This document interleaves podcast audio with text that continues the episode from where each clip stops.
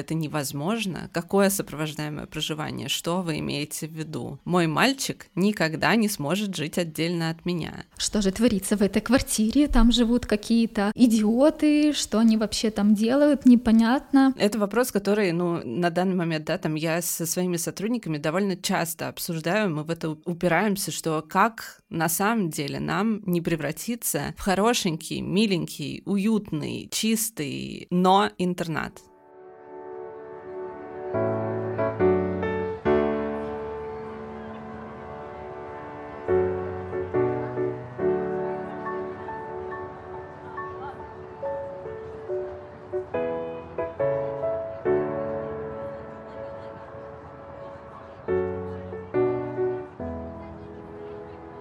Привет, это подкаст «Цивиум» и с вами его ведущие Катя и Дима. В предыдущем выпуске мы рассказывали про разные зерна. Это новое инклюзивное кафе в Москве, где смогут работать люди с расстройствами аутического спектра. Трудоустройство – один из важных аспектов социализации для людей с особенностями ментального развития, но далеко не единственный. Сегодня мы хотим поговорить про адаптацию таких людей к самостоятельной жизни за пределами психоневрологических учреждений. Наши героини Арина Муратова и Марго Логачева, сотрудницы благотворительного благотворительных организаций. Мы говорим с ними о том, что такое сопровождаемое проживание, какие проблемы оно решает и почему медленные изменения – это тоже хорошо.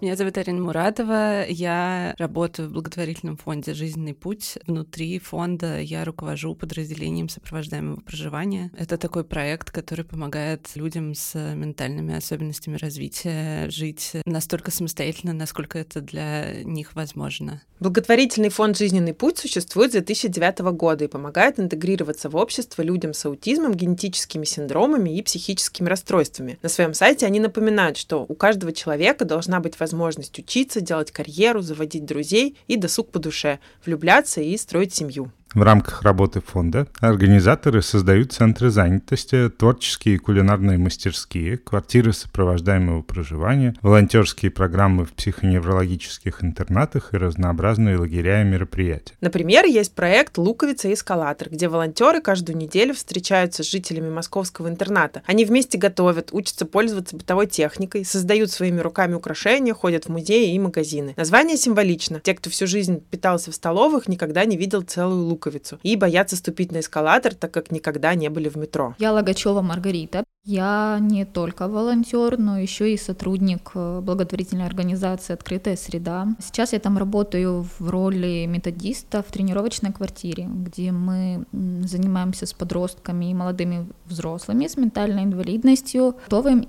их к сопровождаемому проживанию. Это аналог психоневрологическим интернатам, и мы пытаемся запустить своими силами это в Краснодаре и Краснодарском крае. Открытая среда — благотворительная организация, которая бесплатно помогает детям и взрослым с аутизмом в Краснодаре. Они также делают разнообразные программы, мастерские, оказывают психологическую и гуманитарную поддержку 170 семьям, которые находятся у них на попечении.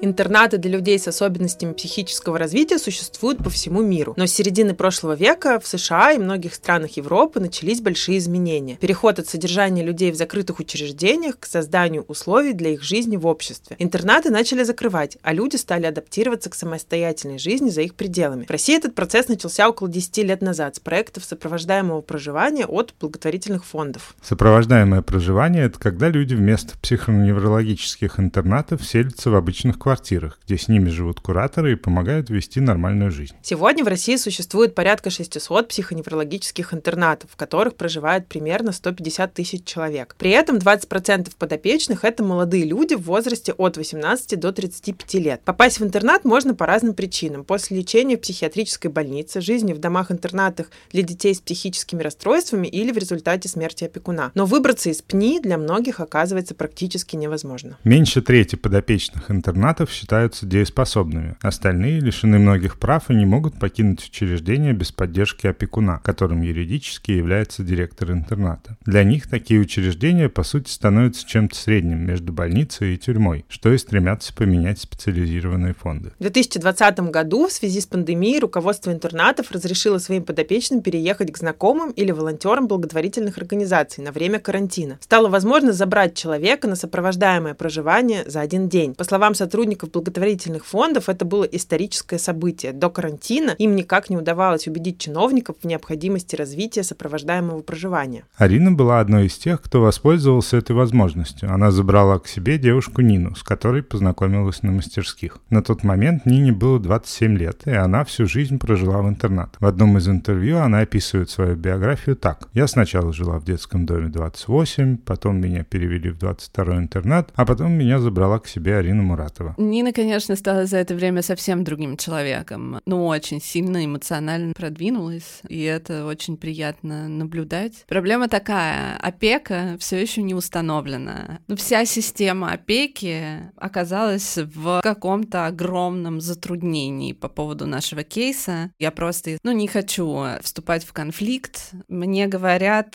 я делаю просто в расчете на то, что таким тихим способом я доберусь до своей цели быстрее, чем если я буду как-то там по этому поводу скандалить, конфликтовать. Но да, очень надеюсь, что уже в ближайшее время это случится, потому что просто, если честно, уже невозможно этого ждать, и Нина этого очень ждет, я этого очень жду. Когда коронавирусные ограничения начали смягчать, стало понятно, что многие подопечные, в том числе Нина, не хотят возвращаться в интернат. По текущему законодательству человек, не лишенный дееспособности, может расторгнуть контракт с учреждением в любой момент. У человека, лишенного дееспособности, как Нина, такой возможности нет. Чтобы человек мог покинуть интернат, кто-то должен стать его новым опекуном. Это Арина и пытается сделать до сих пор. За это время Нина на самом-то деле начала ходить на занятия, которые, ну, направлены на то, чтобы она потихонечку возвращала свою дееспособность. Вот, и я уже начала думать, что такими темпами в целом, может быть, она просто дееспособность свою вернет быстрее, чем я опеку оформлю. Арина отмечает, что одна из самых больших сложностей — это выстраивание границ с подопечными, переехавшими из интерната. Приходится учиться договариваться с человеком, который был искусственно лишен большинства социальных навыков. Нина,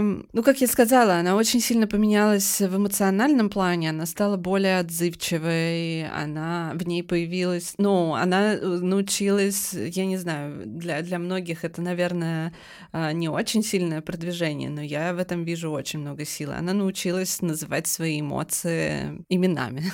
Вот, если раньше ее что-то беспокоило, она не могла про это на самом деле ничего рассказать. Сейчас э, она умеет э, сказать, что она испытывает грусть, радость, тревогу, злится ли она.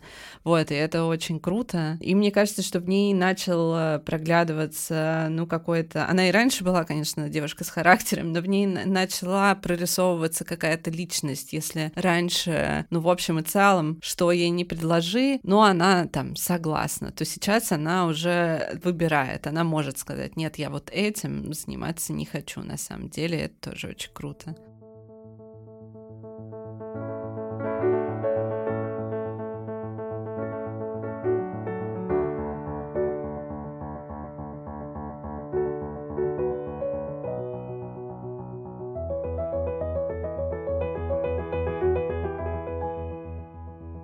Выход из интерната и сопровождаемое проживание позволяют человеку развивать близкие связи с людьми и сохранять свою идентичность. Это возможность жить в домашних условиях, учиться быту и социализироваться при поддержке специалистов в жилье, арендуемом у города или купленном НКО или родственниками подопечных. У человека появляется свое место и вещи, собственные желания и предпочтения. Люди заботятся о себе и самостоятельно принимают решения. Но на адаптацию к такой жизни требуется время и понимание со стороны окружающих, так как этого не существует существует в стенах интерната больше, чем существует мой проект. Есть квартиры тренировочного проживания, куда в основном приезжают люди из семей для того, чтобы, ну, попробовать какую-то какую-то самостоятельную жизнь без родителей. Вот. И когда этот проект только-только появился, соседи в этом доме прямо стали скандалить. И в том числе я помню, что после очередной встречи с соседями какая-то была такая договоренность, что, ну, или кто-то из соседей сказал, что, мол, ну ладно, хорошо, эти семей, допустим, так уж и быть, готовы мы вас здесь потерпеть. Но вот чтобы люди из интернатов сюда заехали, никогда, ни в коем случае. В тренировочных квартирах подростки и взрослые с аутизмом учатся привычным для нас вещам. Планируют свой день, готовят, ходят в магазин, пользуются общественным транспортом, распоряжаются деньгами, взаимодействуют с другими людьми в квартире и за ее пределами. Очень важно, что здесь нет жесткого распорядка дня и надзора. Тренировочная квартира существует, чтобы подготовить человека к самостоятельной жизни. Я думаю, что здесь вот этот страх специфический конкретно по отношению к людям из интернатов, он тоже растет из того, что люди вообще не очень понимают, как туда попадают. Им кажется, что если человек попал в интернат, это означает, что он несет какую-то угрозу обществу, людям что, ну, если как бы не нашлось никакого другого способа у этого человека жить в обществе, значит, он точно какой-то опасный. И вот, видимо, поэтому соседи там в наших тренировочных квартирах говорили, что, значит, про э, людей, которые живут в семьях, еще ладно, а вот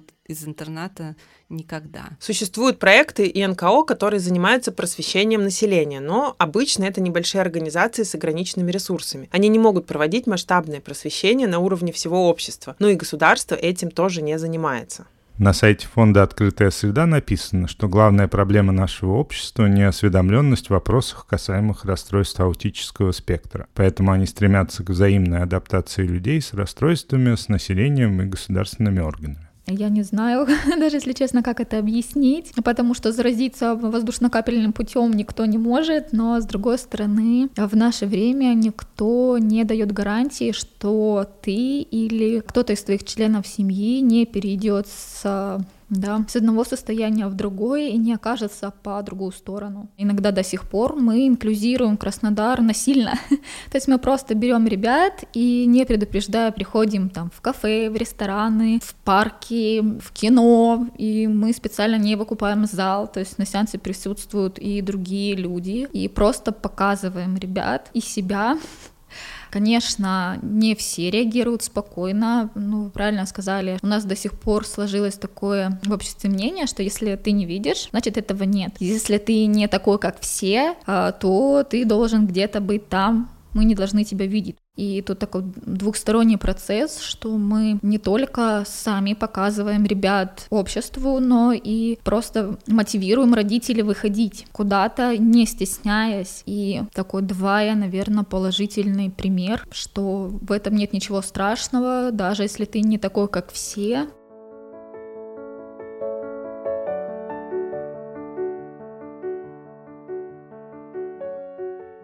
Проектами сопровождаемого проживания занимаются благотворительные фонды, которые существуют за счет частных пожертвований, государственных грантов и сильным желанием людей изменить существующую парадигму. Проекты часто запускаются людьми, которые имеют личный опыт работы или жизни с людьми с расстройствами. Затем подключаются волонтеры и специалисты, которые часто остаются и посвящают себя работе в НКО. Я по образованию социолог и очень долгое время занималась социологическими исследованиями, маркетинговыми исследованиями.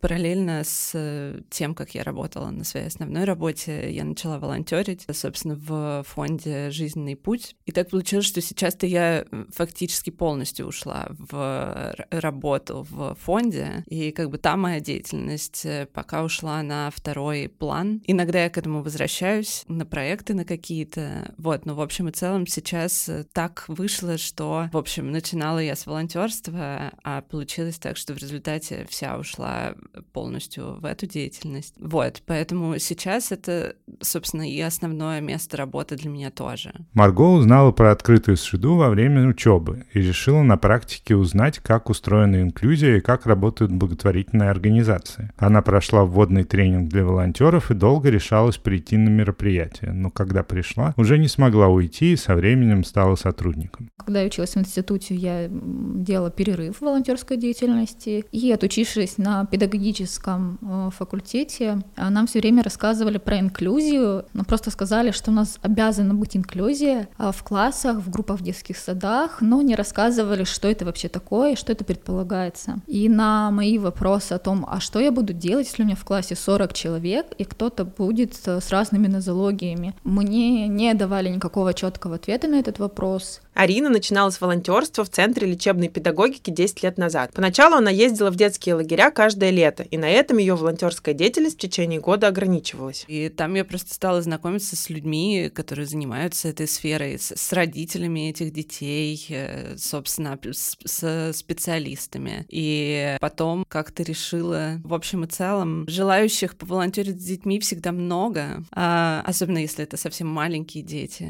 Но появилась у меня какая-то идея в голове, ок, ну хорошо, но вот дети вырастают, а дальше-то чего? Ну, как бы что с ними происходит? Если у них какие-то программы занятости, чем они занимаются? Фонд «Жизненный путь» вырос из того самого Центра лечебной педагогики, в котором Марина начинала волонтером. Подопечные центры взрослели, и постепенно появлялись новые программы. Когда я об этом узнала, я решила, что, наверное, мне бы хотелось попробовать поволонтерить с взрослыми людьми. И так я пришла в фонд. Сразу попала в группу, куда ходили люди из закрытых учреждений, не из семей, а из э, психоневрологических интернатов. Ну и тоже для меня это было какое-то важная вещь для меня была, что я буду работать именно с ними. Общаясь с родителями детей, Арина узнала, что в случае смерти родителей единственная альтернатива для человека с особенностями или нарушениями — это психоневрологический интернат. Я никаких особенных подробностей прям на тот момент про психоневрологические интернаты не знала, но мне как раз-таки стало в некотором смысле интересно с исследовательской точки зрения посмотреть, а что там происходит, что там за люди и так далее. Ну и, в общем, э, в результате я поняла, почему родителям так все это страшно, и осталась с этой группой. Эм, и вот, собственно, некоторые из той самой группы сейчас э, участвуют в моем проекте сопровождаемого проживания, то есть они выехали из интернатов, и это очень-очень, конечно, большая радость.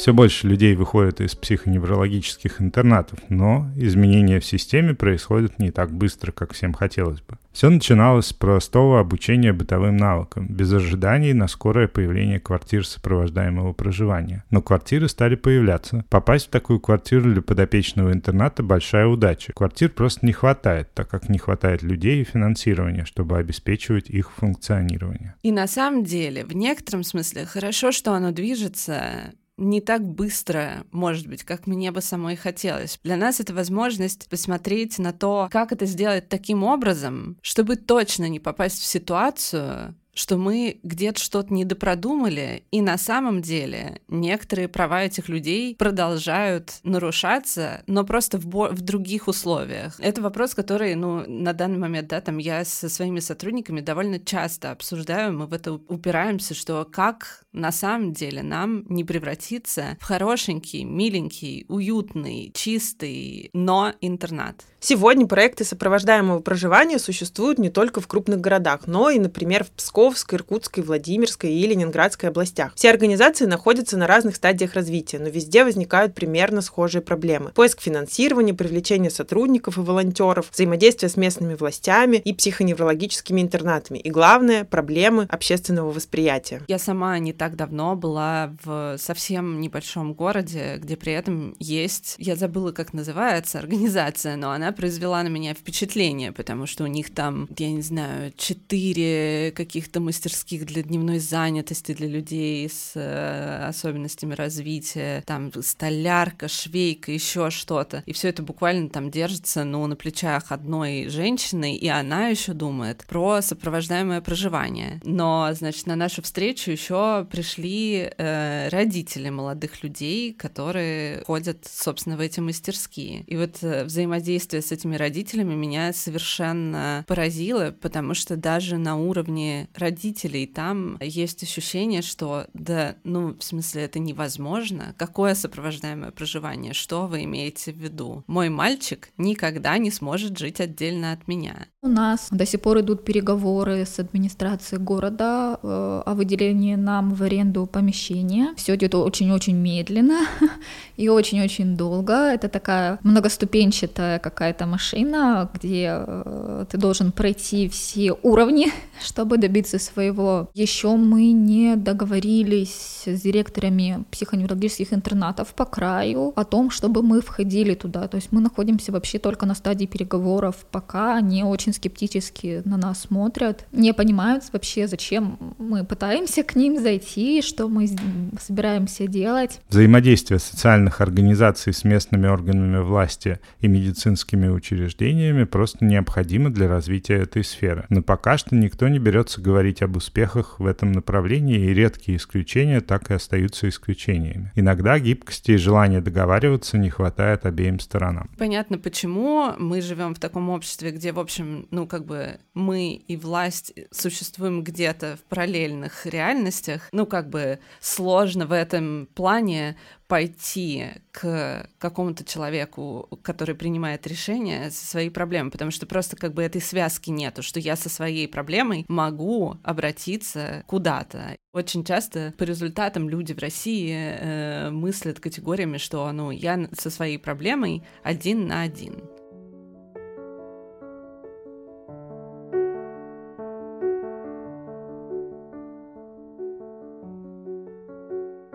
Мы спросили Арину и Марго, как изменилась их деятельность после 24 февраля и как они справляются с трудностями в 2022 году. Главной, конечно же, является проблема финансирования. Ушло много частных и корпоративных доноров, возникли сложности с переводом денег. Но еще особо острой стала проблема эмоционального напряжения, как у подопечных, так и у работников фонда. У ребят некоторых повысилась тревожность э, в связи с этими всеми событиями. Кто-то понимает, что происходит, у кого-то одна точка зрения, у кого-то другая. И бывает, что мы сталкиваемся э, с тем, что у наших ребят на это другая точка зрения. И иногда приходится их между собой мирить, но в целом у нас в команде особо не было никаких разногласий, поэтому мы как-то э, едины в едином ключе, просто э, решали, что делать, и делали то, что можем, и продолжаем делать, потому что, к сожалению, у наших ребят нету времени, и самый ценный ресурс для них — это действительно время потому что либо мы делаем, либо их ждет ПНИ как альтернатива. Работники фондов, волонтеры становятся эмоциональной и психологической поддержкой для подопечных. К ним приходят обсудить личные проблемы, попросить о помощи и поддержке. Завязываются тесные человеческие отношения. Это требует от сотрудников определенной устойчивости, и команды делают многое, чтобы предотвратить выгорание сотрудников то, что у нас э, там встроено и так в работу, у нас есть то, что называется супервизиями, и на, на которых мы обсуждаем какие-то там проблемные кейсы или вопросы или проблемы в работе. Меня поддерживает даже не столько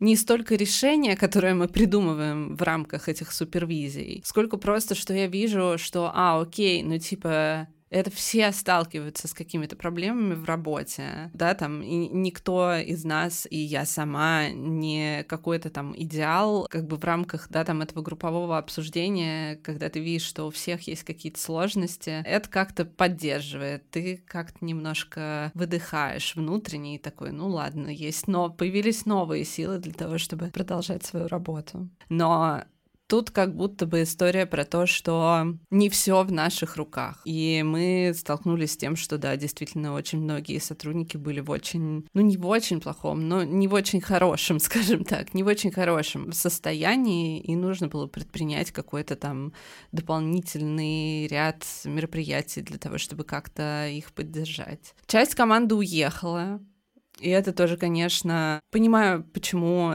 все уехали. Вообще у меня нету никаких вопросов к, к этим людям, но это, конечно, внутри довольно сильно просто расшатывает команду и клиентов тоже расшатывает. Вот в твоей э, жизни как бы нужно еще понимать специфику, что вот э, человек из э, там, психоневрологического интерната. Перед ним какая-то, в общем и целом, текучка перед глазами, текучка э, персонала, там санитарки, медсестры, нянечки, очень много кто довольно быстро устает от этой работы и уходит. Какая-то череда людей в твоей жизни. Вот, и тут, когда вроде бы ты переходишь в фонд, и вроде здесь все более стабильно, и вроде мы подбираем людей, которые конкретно заинтересованы быть долго, на этой работе, что-то случается, и человек просто там, да, решает, что, ну, мне нужно улетать. И этот человек пропадает из жизни наших клиентов. Это как бы такая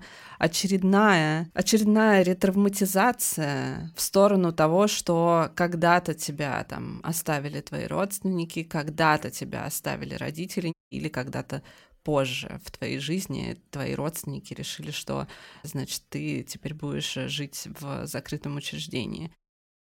Несмотря на текущее состояние системы и существующие проблемы, ребята не собираются останавливать свою работу. От их усилий зависит жизнь сотни подопечных, которые не могут убежать от себя и от своих проблем. Эта работа приносит удовлетворение ощущение принадлежности, которые сложно представить в другом месте. А, иногда это просто разговор с ребятами, иногда это какие-то слова от родителей о том, что э, вы знаете, мой ребенок просидел пять лет в одной комнате перед компьютером, а теперь у него есть возможность выйти куда-то. Иногда понимание, что если не ты, то никто. Плюс общение, наверное, с единомышленниками, да, то есть у нас собрались довольно молодая команда в НКО, и все друг друга как-то поддерживают с разных сторон. И, наверное, это просто уже какой-то стиль жизни, можно так сказать. Сейчас у фонда «Жизненный путь» в распоряжении четыре квартиры, где живут ребята из интерната. Почти все работают или учатся, а два человека сумели найти работу самостоятельно. Многие начали строить планы, цели и мечтать, где бы они хотели жить и чем заниматься. В этом году собираемся еще немножко расширяться. У нас появится чуть больше квартир сопровождаемого проживания. Ну,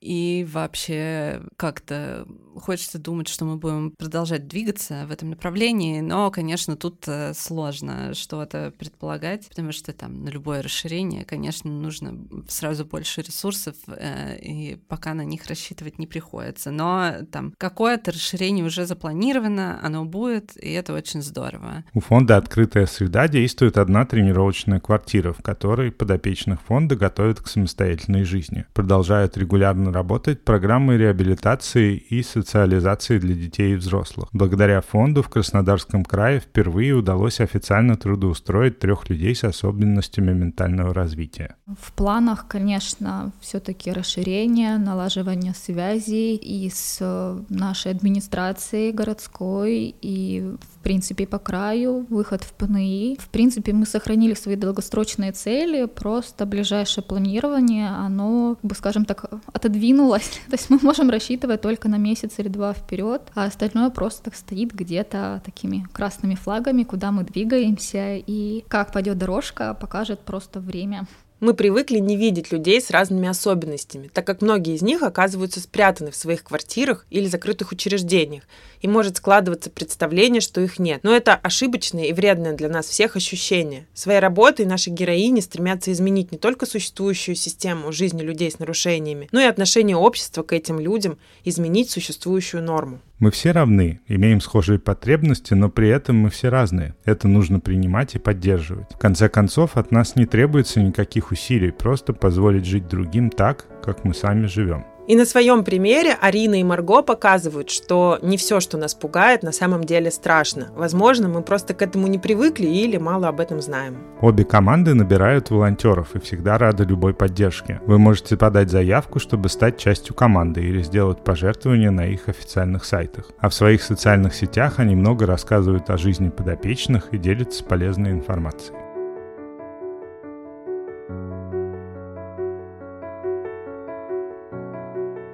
Это был подкаст «Цивиум», Дима Петров и Катя Дыба. Мы очень рады, что вы продолжаете нас слушать и поддерживать. До встречи в новом эпизоде через две недели. Всем пока. Всем пока.